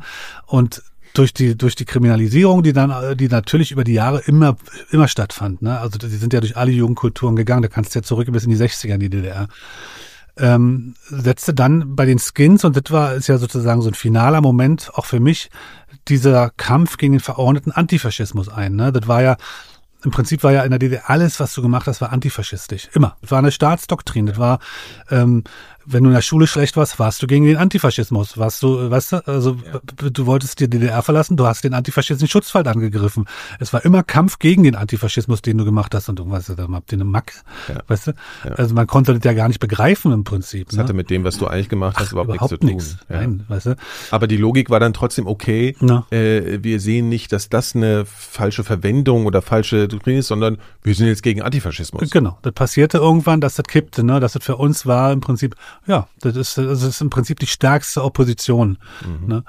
Aber als ich ins Gefängnis kam, war in meinem Umfeld waren sehr viele Leute, die waren schon so aktiv. Ne? Da gab es die Bewegung 30. Januar in Lichtenberg und so ein paar andere, die Lichtenberger Front für mich war das nicht so, ich hatte so eine Zwischenphase. Ne? Ich wollte eigentlich wirklich das Land verlassen. Und dann war ich im Gefängnis. Und da setzte im Prinzip meine, meine Sozialisierung zum Neonazi ein, wenn man so will. Ne? Anfangs noch nicht richtig, aber so Step by Step ein bisschen mehr mit dem Hass, der sich entwickelte gegen das System. Die Einzelhaft hatten wir ja gerade schon. Ja. Dann komme ich 88 nach Brandenburg. Brandenburg war die größte Strafanstalt der DDR mit über 3000 Gefangenen. Und es war eigentlich ein Bau für Langstrafe, also ab fünf Jahre bis lebenslänglich. Ne? Und dazwischen haben sie hier und da mal politische gehabt. Hauptsächlich saßen in dem Haus Mörder ein. Ne? Mörder und Vergewaltiger, also Leute, die wirklich Verbrechen an Menschen begangen haben. Da bin ich 88 im Frühjahr hingekommen. Wie alt warst du, muss man das sagen, für die 21. 21. 21. Ja. Äh, da bin ich im Frühjahr angekommen und bin auf so eine Station gekommen, wo relativ viele Jugendliche waren. Ne? Und also, also auch viele, relativ viele rechten Jugendliche ne, die da so ein bisschen gesammelt wurden. Und das war, ich habe nie ganz kapiert, was die Idee dahinter war, warum man uns sozusagen zentralisiert hat an einem Platz. Ähm, aber so ein bisschen war das Gefühl, ja, da haben wir alle in einem Topf. Ne? Ja, pragmatisch links, gedacht. Ja, genau, links und rechts die Türen abgeschlossen. Und dazwischen saßen halt Mörder, Altstrafe, so, ne, die lebenslange Haftstrafen verbüßen. Die saßen halt in demselben Haus, in demselben Station mit. Ähm, und in zwei Zellen saßen zum einen Heinz Barth, Ne? Das war ähm, der Mörder von Oradour, der war verantwortlich für die ähm, Tötung von über 700 Frauen und Kindern in ähm, Oradour, einem französischen Dorf. Ja, also im Zweiten Weltkrieg. Im Zweiten Weltkrieg, ja. genau. Hat, mhm. Die wurden in die Kirche getrieben und angezündet. Ja. Vorher wurden die ganzen Männer erschossen. Das ist ja auch ein sehr bekannter Fall. Also das ist ein sehr bekannter Fall, genau. Äh, in Anführungszeichen eine be berühmte Person. Genau, ja, ja. ja. Und war uns, wussten wir damals gar nicht, dass ja. wir hatten ja keine Vorstellung, dass es Kriegsverbrechen in der DDR gibt. Das ist ja nie öffentlich gewesen. Ne? Obwohl, ich glaube, Barth war ein bisschen öffentlicher, aber wir haben es nicht mitgekriegt, egal. Mhm. Der war ja auch erst relativ spät in den 80ern gefasst worden in der DDR. Ne, der hat ja unerkannt gelebt, der war in Frankreich in Abwesenheit zum Tode verurteilt. Der saß da sozusagen. Ne? Und der zweite war Henry Schmidt, ehemaliger Gestapo-Chef von Dresden, verantwortlich für die Deportation aller Dresdner Juden. Ne? Und die beiden sind erst in den 80ern gefasst worden und die saßen da und verbüßten ihre lebenslange Haft. Wie bist du den, wie hast du die kennengelernt? Wie war die Begegnung? Ähm, na, so gerade so, die waren ja alt schon, ne? Also ja. gerade die Älteren, die waren uns gegenüber immer sehr aufgeschlossen und freundlich und wir hatten ja alle auch so ein bisschen Schiss in dem Bau da, ne? Das waren also alle Mörder, du wusstest ja nie, was passiert. Selbst die Wärter sind ja da äh, ganz reserviert den Leuten gegenüber äh, haben sich da verhalten. Ne? Also das konnte passieren, dass du bei der Essenausgabe äh, einfach umgehauen wirst. Ne? Also da hat, da hätte sich keiner drum gekümmert. Ne? Ähm, und wir waren halt happy, wenn wir Leute getroffen haben, die da lebenslange Haftstrafen verbüßen, die irgendwie ähm, freundlich waren, freundlich waren und ja. irgendwie aufgeschlossen und so, also so ein bisschen Operstil fast. Mhm. Ne? Mhm. Und mit denen haben wir irre viel Zeit verbracht. Und nach einer Weile haben wir dann halt auch geschnallt, also die haben am Anfang nicht sofort von sich aus darüber geredet, aber nach einer Weile haben wir dann natürlich gefragt, was, was, habt, was habt ihr gemacht? Ne? Weil man so vorsichtig ist mit Mördern immer, und dann haben die halt angefangen zu erzählen, dass sie politische Gefangene sind. Mhm. Also die haben sich eine politische Identität gegeben. Ähm, und haben dann angefangen, was jetzt, also ihren Hintergrund, ne? Also das im Zweiten Weltkrieg, kriegsbedingte Notwendigkeit, ne? Der andere war. So haben Sie das bezeichnet. Ja, ja. Heinz Barth, das war eine sehr, ein sehr prägender Satz von Heinz Barth, kriegsbedingte Notwendigkeit. Ne? Eine Tat, Reaktion gegen Reaktion. Haben, das Zusammentreiben von Menschen in genau. der Kirche und die anzuzünden, ist eine genau. kriegsbedingte Notwendigkeit. Ja. Naja, er hat das natürlich begründet mit einer, mit einer ähm, Gegenreaktion auf eine Reaktion durch Partisanen und so weiter. Ne? Also mhm. da, da passierte halt, ne? kann man sich alle zurecht. Hat er sich so ein bisschen zurechtgelegt. Genau, genau, Nummer, ja. genau. Mhm. Ne? Ähm, Kriegsbedingte Notwendigkeit, genau. Das war der Satz. Und ähm, ideologisch war der gar nicht so. Ne? Der war eigentlich eher so ein äh, klassischer Soldat. Ein SS-Mann, der war, glaube ich, bei der SS sogar. Er hat seine Pflicht erledigt. Genau, er hat seinen Job, seine Pflicht gemacht, so wie sich gehört, wie es erwartet wurde damals. Ne? Ähm, der zweite Henry Schmidt, der war wesentlich ideologischer. Der war ja auch, im, äh, der hat ja eine ideologische Position gehabt. Ne? Also mhm. man hat ja, es gibt ja sogar Vermutung, dass der im Umfeld der Wannsee-Konferenz sogar damals schon angesiedelt wurde, ne? mit der Endlösung und so. Und der war ein so tiefst überzeugter Nationalsozialist. Mhm. Ne? Und der hat, der war der auch derjenige, der im Prinzip sehr prägend unseren Hass gegen diesen Antifaschismus den wir da entwickelt haben, ne, wo wir gesagt haben, dieses mhm. antifaschistische System und so, der war sehr äh, geschickt mit dieser Lenkung dieses Hasses, finde ich. Ne, so im du hast ja alle Informationen darüber, was die gemacht haben, ja von denen bekommen. Ne? Du, du weißt das natürlich jetzt alles, was da passiert ist, aber in dem Moment wusstest du ja nicht, wen du triffst, hast der gesagt. Nee. Das heißt, hat er denn erzählt, dass er Juden deportiert hat und die umgebracht wurden? Umgesiedelt. Also, umgesiedelt, hat das er gesagt. Das ist die Sprache der Täter, ne? Ja, ja, ja, klar. Aber, also er hat nicht wirklich erzählt, was er gemacht nee, hat. So, okay. Nein, nein. Mhm. Also er, er hat immer gesagt, dass für ihn endete das an der Stadtgrenze von Dresden zum Beispiel. Ne? Die Leute wurden umgesiedelt. Die haben ja, ne, der Führer schenkt den Juden eine Stadt, Theresienstadt, da sind die ja von Dresden alle hingegangen. Mhm. Ähm, ne, auf dem Weg in den Osten, das ist ja der Weg nach Auschwitz gewesen. Aber er hat das natürlich nie so definiert. Okay. Ne? Okay. Das heißt, ihr habt das auch dann einfach im Prinzip ja. aus seiner Perspektive. Aus seiner Perspektive aufgenommen und angenommen. Und dann muss man natürlich dazu sagen, wenn du die DDR-Geschichtsunterricht anschaust, ne? Also ich habe auch gerade vor drei Tagen eine Veranstaltung mit dem Peter Wenserski gehabt äh, vom Spiegel. Mhm. Ähm, die DDR-Schulbildung war sehr darauf ausgerichtet, Juden komplett wegzulassen eigentlich. Mhm. Im, im, Unterricht. Ne? Der Holocaust, die Shoah fand eigentlich nur am Rande statt. Ja. Ne? Irgendwo war die da, aber nicht definiert mit sechs Millionen, mit den Zahlen, die Gaskammern. Ähm, wir haben in der Schule gelernt, alle, die in den KZs gelandet waren, Widerstandskämpfer. Kommunisten, Antifaschisten. Ne? Da ist ja wohl Antifaschismus. Also das ist ja, ich meine, das ist ja auch irgendwie schon aufgearbeitet worden, also dass in der DDR letzten Endes dann auch so ein impliziter Antisemitismus genau, war. Ne? Genau, ja. ja. genau. Na, und das war aber wichtig. Ich glaube, wenn wir das anders ja, in der ja. Schule gelernt hätten, wäre vielleicht nicht so einfach gewesen. Das ist spekulativ, ne? Aber ich denke, dass dieses Grundwissen, was uns da gefehlt hat, auch ein bisschen die Voraussetzung für diese Indoktrinierung damals mhm. war. Also die Monstrosität von dem, was im Dritten Reich passiert ist, war dir eigentlich nicht so wirklich bewusst, würdest du sagen? Ja, weil ich es halt so politisch negativ besetzt sah durch diesen Antifaschismus, den ich ja auch wie anders gerade erlebte auch, ne? Ja. Ne? Also diese, diese Ausmaß, ja. was ich heute weiß, war mir damals nicht mal ansatzweise ja. bewusst. Ja. Also war dir sozusagen einfach die moralische Entscheidung, auf welche Seite schlage ich mich da, genau. sehr viel, äh, viel näher. von der Perspektive. Äh, genau, ja. Mhm. ja. Okay. Ich meine, klar, wir hatten in der Schule, haben wir natürlich das Thema gehabt, Nationalsozialismus, aber wir haben dann immer so antifaschistische Veteranen dann da gehabt. Ne? Ich bin in der Hilde Koppi Oberschule zur Schule gegangen. Mhm. Die Frau war, äh, war ja eine Widerstandskämpferin, ne? diese ganze Schulze-Beusen-Hanak-Gruppe, das war ja eine wichtige Gruppe. Mhm. Ähm, aber wie gesagt, das war dann auch, das waren halt nur Widerstandskämpfer, in Anführungsstrichen. Okay, ne? ja. Das ist ja, das ist ja, ich meine, das ist ja vollkommen klar, dass es ein Riesenkontrast war, aber das ist ja wirklich bei uns wirklich das Gegenteil gewesen. Ich weiß noch, dass im Westen, als ich zur Schule gegangen bin, einfach nur das Dritte Reich in der, also wo wir halt schon gedacht haben, können wir mal über was anderes reden, sozusagen. Ne? Also uns ist jetzt ganz furchtbar, aber können wir jetzt nach drei Jahren mal ein anderes äh, ja, Thema belegen? Das war halt wirklich das komplette, ja, das Gegenteil. Okay. Naja, bei der DDR war es ja sowieso ein permanentes Thema im Prinzip, dieser Antifaschismus, ne? dass man halt gesagt hat, die DDR hat sich ja als der einzige ja, ja. antifaschistische Staat definiert. Dadurch war es ja im Prinzip bei uns auch immer ein Thema. Ja, ja, nur, ne? nur halt nur, ja, politisch ausgerichtet, so wie diese brauchten. Ne? Ja, ja, ne? ja, ja, ja. Okay, ähm, gut, das heißt, du warst eigentlich im, also du kamst dann da mehr oder weniger raus und warst halt ausgerichtet. Kann man das so ein bisschen. Ja, das hat schon noch ein, ein, ein, so ein Anstupser in die richtige Richtung gefehlt. Der kam ja dann auch relativ schnell, aber im Prinzip war ich, ich habe das ja schon gesagt, so eine Art Tick, eine Zeitbombe vom Gewaltpotenzial her, von der Bereitschaft. Ne? Ich habe ja auch, ich bin ja auch in die DDR zurückentlassen worden. Ich bin ja 89 im ja. Oktober rausgekommen und bin wieder in die DDR entlassen worden. Und für mich war klar, dass ich äh, nicht eine Stunde in der DDR bleibe, wenn ja. ich kann. Ne? Und ich Dann bin ja auch am selben auch, Tag geflüchtet. Ja, ne? am selben Tag geflüchtet und ja. kurz vor dem Mauerfall. Genau. Ne? Also ja, auch irgendwie genau. irre, ja, was natürlich nicht abzusehen war. Nee, das war ja nicht klar. Ja. Das muss doch für dich, für dich auch total der irre Moment gewesen sein, dass du flüchtest und ein paar Tage später sieht man dann äh, die Bilder so, ne, wie was dann passiert ist. Ja, es war wahnsinnig. Es war, also es war, es war so eine Mischung aus deprimierend ne? Ja. weil ich ja praktisch irgendwie diese drei Jahre Gefängnis davor weg hatte ne? und dann irgendwie geflüchtet bin und dann, dann war ich und im Westen passiert. und bin wahnsinnig ja. krank geworden. Ich hatte so eine Lungenentzündung von der Haftanstalt dann noch und war dann im Krankenhaus in, Brun in Braunschweig mhm. und erlebte dann sozusagen da im Krankenbett den Fall der Mauer. Also das war schon absurd. Und dann konnte ich, dann wollte ich nach Westberlin und durfte auch nicht Transit fahren. Die DDR-Grenze haben mich nicht ein, reingelassen. Also zu dieser Zeit auch nicht. Ne, die haben immer noch kontrolliert. Und ich musste dann äh, von Hannover mit dem Flugzeug nach Westberlin fliegen und bin dann so nach Westberlin zurückgekommen. Hab dann meine Freunde gesucht, so, ne, die, von denen ich wusste, die in Westberlin waren. Und ähm, habe da aber kaum jemand gefunden. Bin dann nach Hamburg gegangen und habe in Hamburg gute Freunde getroffen, die im Umfeld von Michael Kien ja, damals aktiv Genau, da kommen wir jetzt, glaube ich. Ja. Was aber jetzt interessant ist, im Endeffekt warst du ja dann schon so weit in diesem Ding drin, dass es nicht so hätte laufen können, dass du gesagt hast, ja, jetzt ist die Nummer ja weg. Jetzt, jetzt stirbt uns hier die DDR weg und jetzt bin ich im Westen. Also dieser Kampf sozusagen gegen den Antifaschismus, diese Logik hätte in dem Moment sich ja auch theoretisch auflösen können, ne? Ja, das ist so die Reflexion, die ich habe, wenn ich da heute zurückschaue, ne? dass ja. ich denke, schade, dass ich den Moment nicht erkannt und genutzt habe, dass ich ja eigentlich Freiheit hatte und das, was wir wollten, war jetzt plötzlich da. Ja, eben, das ist also, ne, das ist so, das ist so das, wo, wo ich, wo ich denke, ihr hattet ja eigentlich einen völlig legitimen, freiheitlichen Impuls. Ja. Und in dem Moment, wo es klappt, seid ihr schon über die Klippe eigentlich ja. so. Ja, es ne? war zu spät, ja. der Zug ja. war weg einfach. Ne? Also wir waren, da, da führte auch kein Weg mehr zurück. Und hinzu kam natürlich diese ganze Umstände, ne? die DDR brach weg. Ja. Ne? Also das ganze organisierte System existierte plötzlich nicht mehr.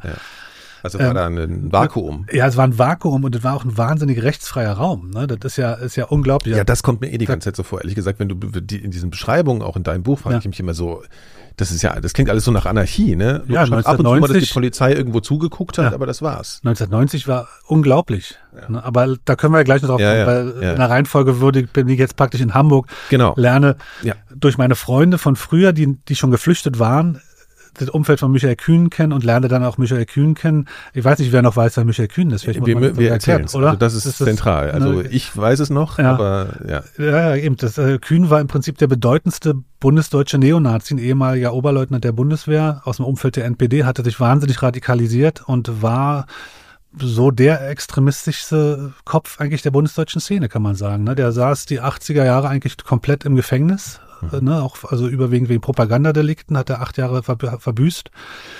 Ähm, ich kannte Kühn aus DDR-Zeiten, aus, aus, hatte man immer mal gehört, so in, in, den Nachrichten. Das war dir ein Begriff sozusagen. Der war mir ein Begriff und ich habe ihn, ähm, ich habe ähm, da kommt wieder Gefängnis äh, ins Spiel. Jemand, der acht Jahre für seine Gesinnung im Gefängnis ist, den habe ich natürlich total bewundert, weil ich dachte, Wahnsinn, der Mann hat, sagen ja auch Leute wie Fried, ne, Erich Fried kannte ihn ja, hat ihn in der Haft besucht, der hat ja, gesagt, ja. Kühn hat nie Gewalttaten begangen. Das ist immer ein Überzeugungstäter des Wortes gewesen.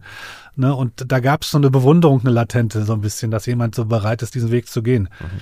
Naja, den habe ich also kennengelernt. Unabhängig von den Inhalten, die er erzählt, auch von bei ja. anderen, ne, wo man erstmal denkt, genau. wow, der, steht zu seinem der Ding. Der steht zu seinem so. Ding ne, und hat es ja, durchgezogen. Ja.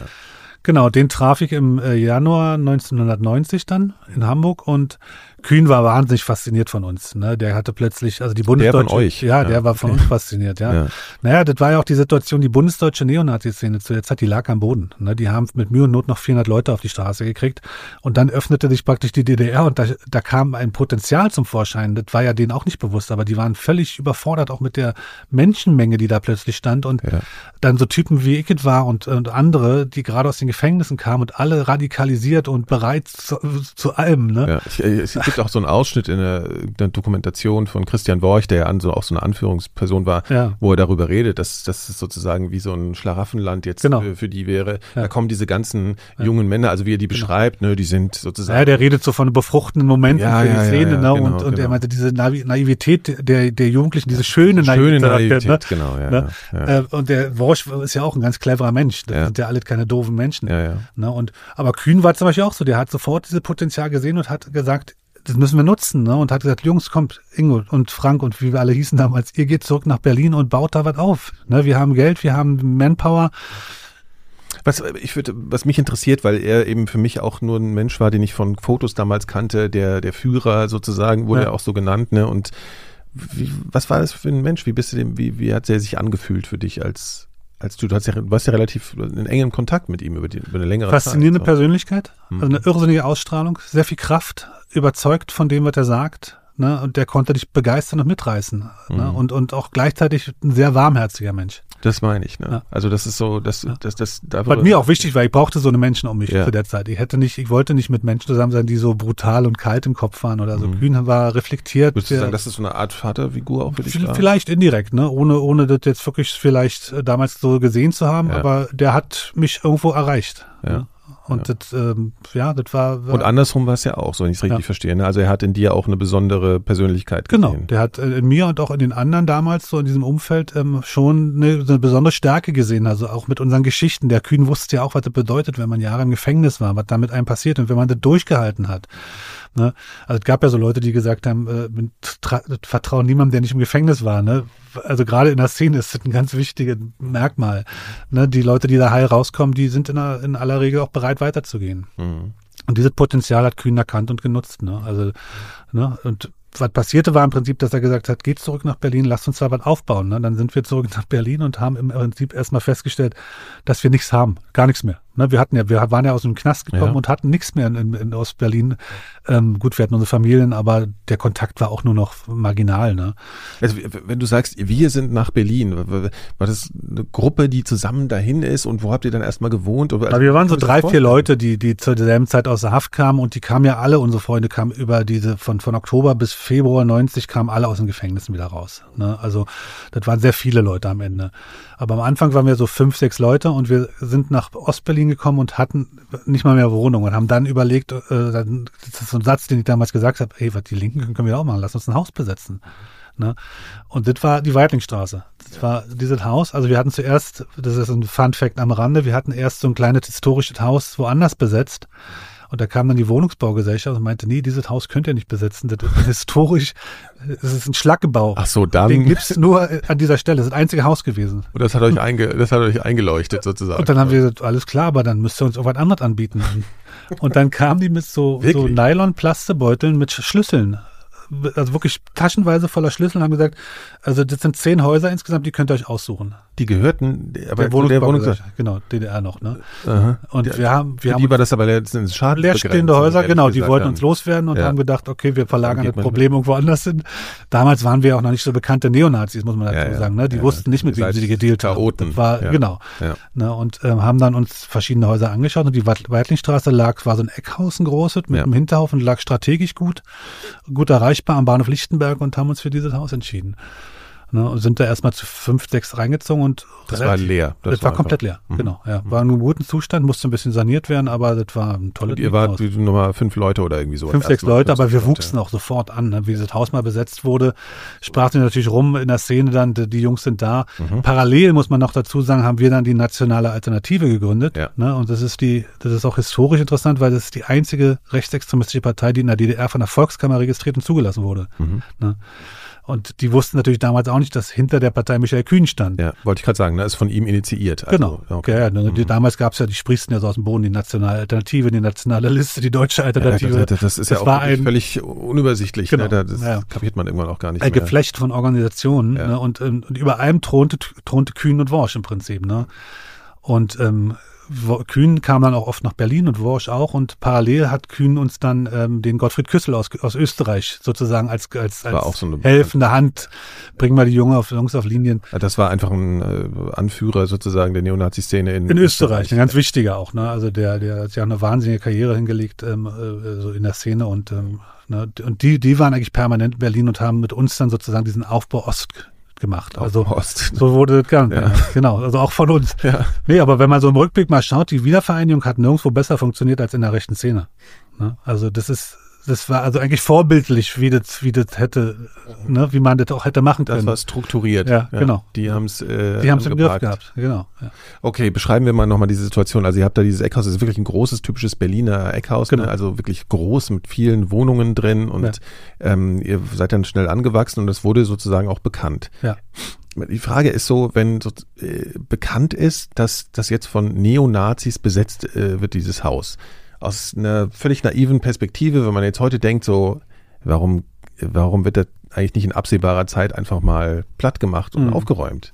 Also war das dieses Vakuum im Übergang? Genau, da sind wir bei 1990 jetzt. Ja. Ne? Also wir haben ja dann auch mit der NA an Wahlen teilgenommen. Dafür fanden ja im Frühjahr die ersten freien Wahlen in der DDR statt, Kommunalwahlen. Damit haben wir dann daran teilgenommen. Und ähm, es war ein rechtsfreier Raum, der, das war relativ schnell klar. Ab Januar 1990 haben sich die FOPRUS oder die Kripo oder die Behörden ähm, nicht mehr getraut zu reagieren. Mhm. Ne? Also nicht die einfachen Polizisten auf der Straße. Peter ja, da muss man sich mal dran erinnern, ne? dass es dann eigentlich eine Unklarheit gab, Zuständigkeiten und die so. Die Zuständigkeiten waren nicht mehr klar und die haben die waren natürlich auch alle so, ne? Da, die Aufarbeitung setzte ein, die Verbrechen der SED-Diktatur setzte ein, ne? Da gab es Kommissionen, ne? Und äh, genau, es wurde auch genau geschaut, was hat die FOPRO eigentlich da gemacht, ne? Die Polizei, die Stasi, wie waren die verflechtet? Äh, Menschenrechtsverletzung. Also das war der Hintergrund, unter dem die da unten auf der Straße standen und eigentlich alles haben geschehen lassen. Mhm. Weil ne? sie wahrscheinlich auch selbst Angst hatten vor der Die hatten wahnsinnige Angst. Ja. Die sind ja, die haben ja nie Widerstandshandlungen gehabt. Ne? Die FOPO musste ja nie damit rechnen, dass sie angegriffen wurden. Plötzlich haben wir und haben die Jungs sich auf der Straße umgedreht, haben die umgehauen. Ne, das passierte. Ja. Ne, und dann Diestel hat im ähm, ähm, April 1990 hat er zu einem großen Schlag gegen die Weitlingstraße angesetzt. Da ist, warum du fragtest, ne, warum wurde nicht gesetzt und hat die hat eine Antiterroreinheit der Stasi in dieses Haus geschickt mhm. und hat vier Leute verhaften lassen. Das war ich und doch drei andere sind dann in Haft gekommen.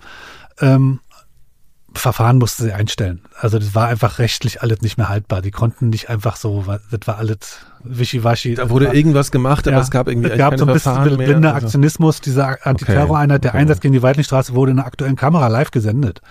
Ne, da muss man sich mal vorstellen. Ja, ja. Live? Ja, ja. Die haben Wahnsinn, also es war ganz irre. Ähm, riesen Medienaufwand. Was passiert im Prinzip danach? Wir hatten noch mehr mit Zulauf.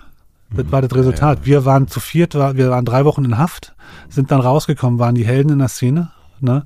Und die, die Presse und die, und, und, und die Anhänger haben die Weitlingstraße überrannt. Ne? Also es war ein irrer Zulauf. Mhm, mh. Welche Funktion hattest du denn da genau? Ähm, ich war Vorsitzender, Mitbegründer der Nationalen Alternative. Ja. Das war meine politische Position innerhalb der, der Nationalen Alternative. Dann hatten wir einen Verein gegründet, der ähm, der Ver Verhandlungspartner für, die, für dieses Haus war. Die Wohnungsbaugesellschaft brauchte einen Vertragspartner irgendwann. Und da haben wir einen Verein gegründet, der hieß Wosan. Mhm. Einfach der T weggelassen. Ja. Wosan, also Wohnraumsanierungsinitiative, so ein, so ein Satz halt. Mhm. Ähm, da war ich Vorsitzender und ich war im Haus es gab nie die Position von einem Hausführer, aber wenn du ja. so willst, war ich das schon in irgendeiner mhm. Form. Ne? Du also, eine Anführer genau, einer von den vier Leuten im Haus, die sozusagen das Sagen hatten und versucht haben, da Struktur reinzubringen. Ja. Wie hat dir denn diese Autoritätsfunktion so gefallen?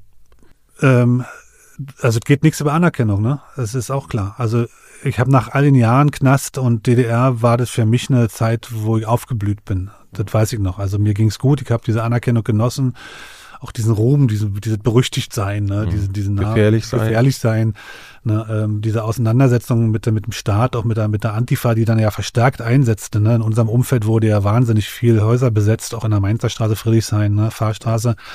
Ähm, und da war ich ja so eine Schlüsselfigur, um die sich ganz viel gedreht hat. Und das war natürlich wahnsinnig spannend und das hat mir, hat mir gut getan. Ja. Kann ich nicht anders sagen.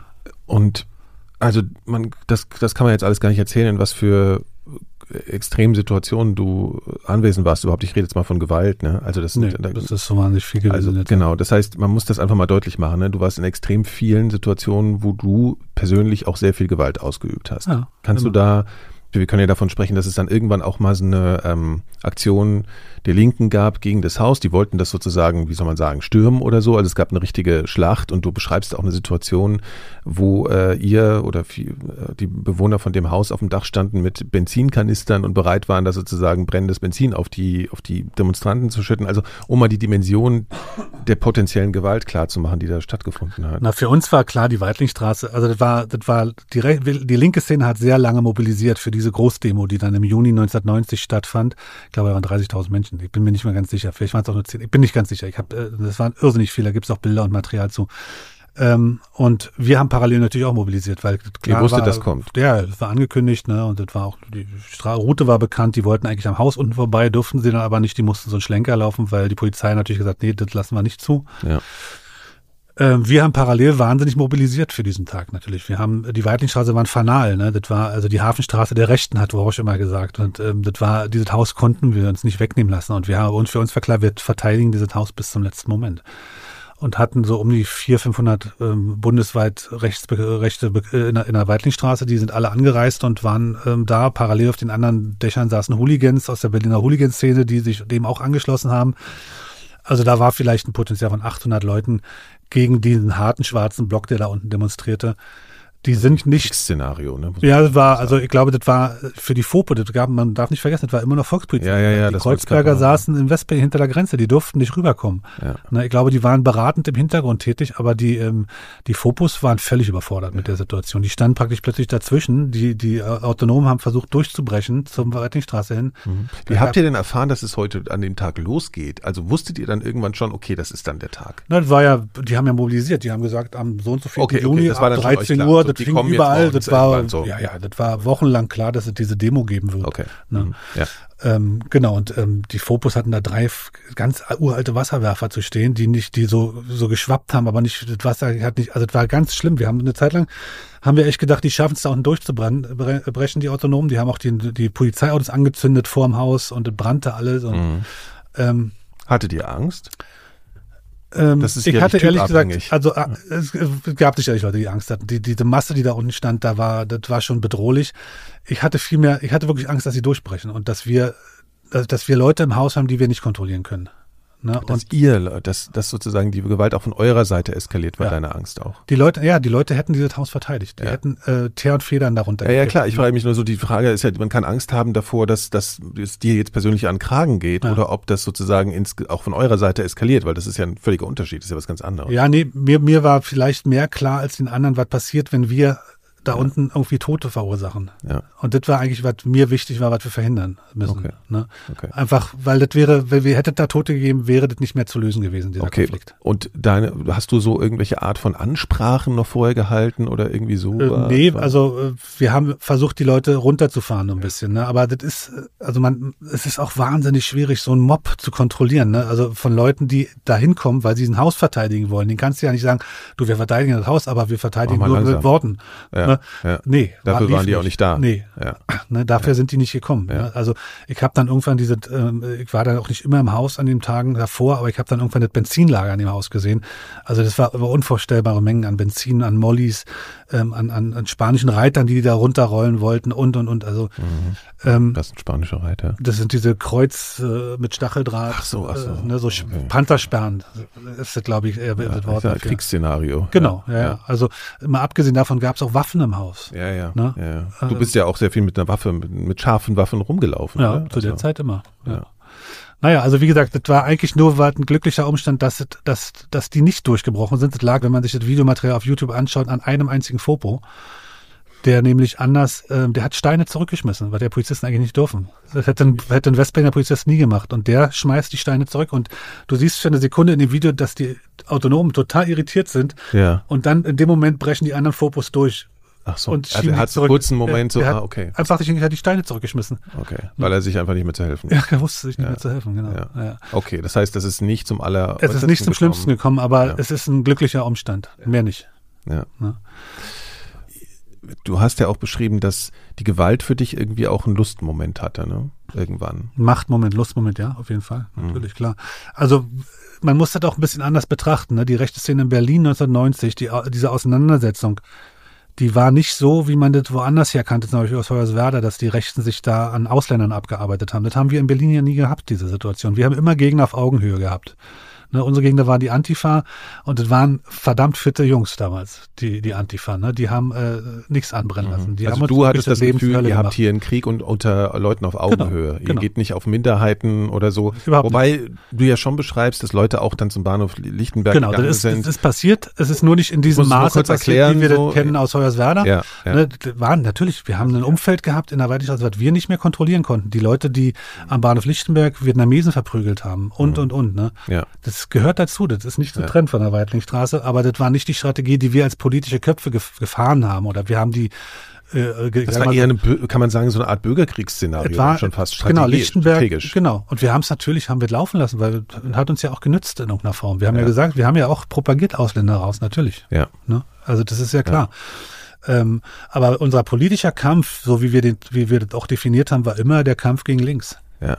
Ne? Also letzten Endes in der Kontinuität der Kampf gegen den Antifaschismus genau. war für dich immer noch aufrecht. Genau, der ja. stand nach wie vor und hat auch für mich eine ganz, ein ganz neues Gesicht bekommen, auch mit der Brutalität, äh, die da eine Rolle spielte. Ja. Ne, also das Gewaltpotenzial, das werden viele nicht mögen, wenn ich das sage. Das Gewaltpotenzial auf beiden politischen Lagern in der Zeit war teilweise ziemlich identisch dass da bei unserer Seite keine Toten gab, ist genauso ein glücklicher Umstand wie andersrum. Ne? Ich bin aus meinem Auto ausgestiegen in der Weitlingstraße und der Auto ist in die Luft geflogen.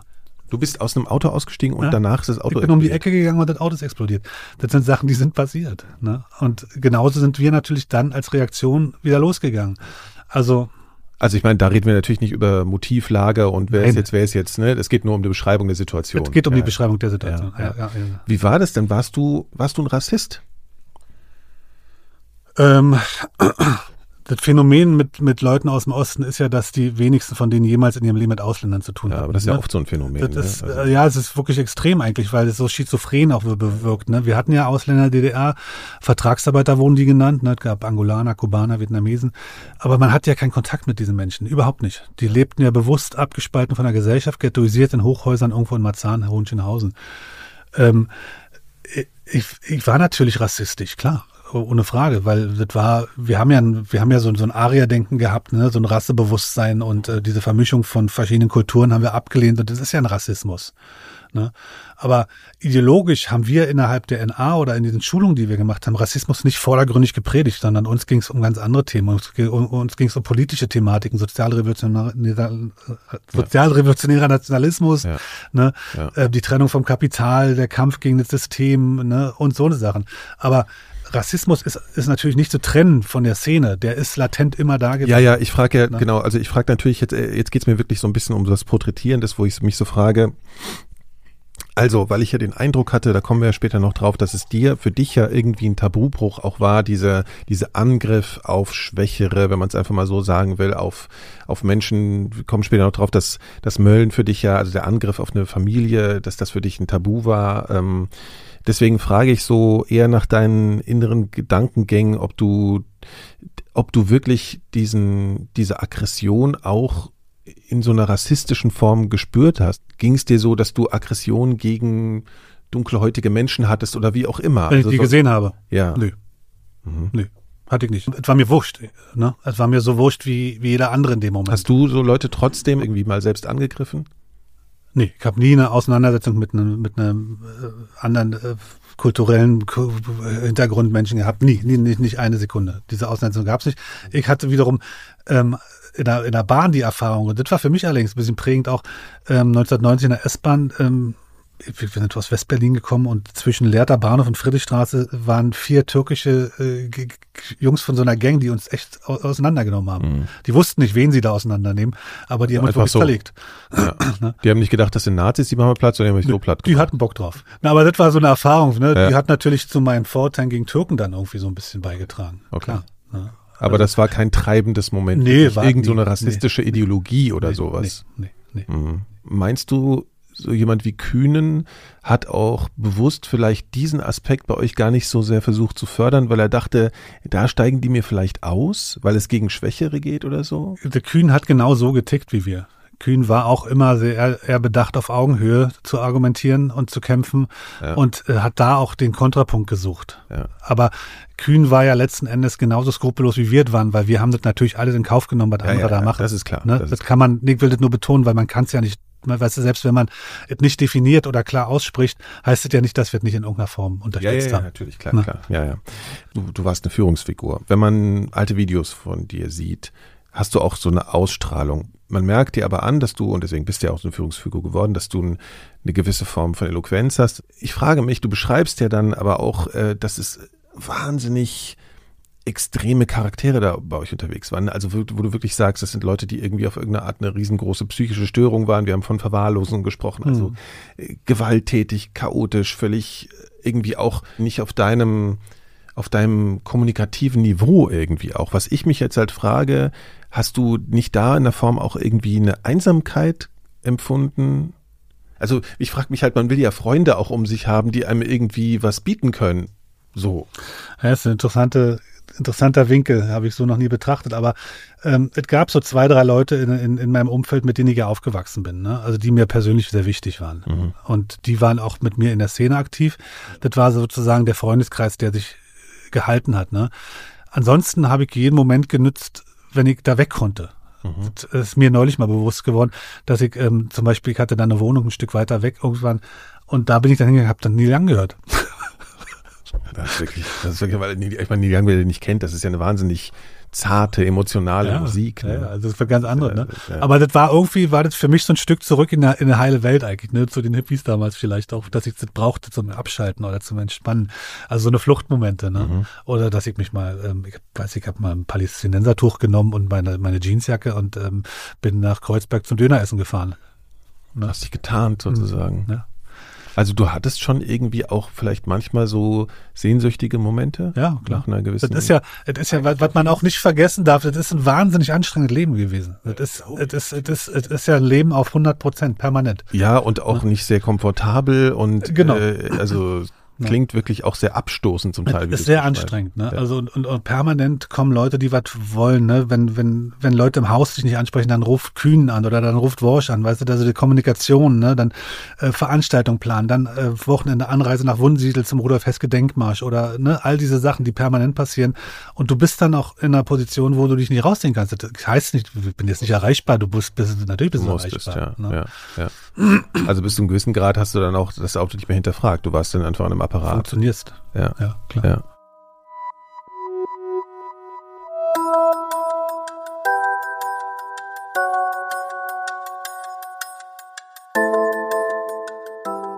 Soweit der erste Teil der Doppelfolge mit Ingo Hasselbach.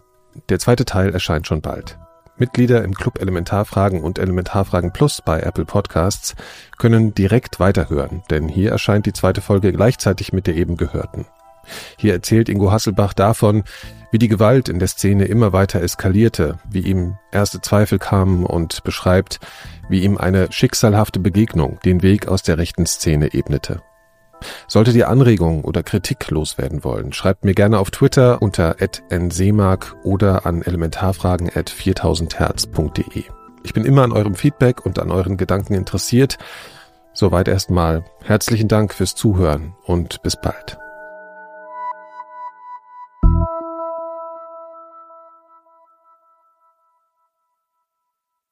Eine Produktion von 4000 Hertz.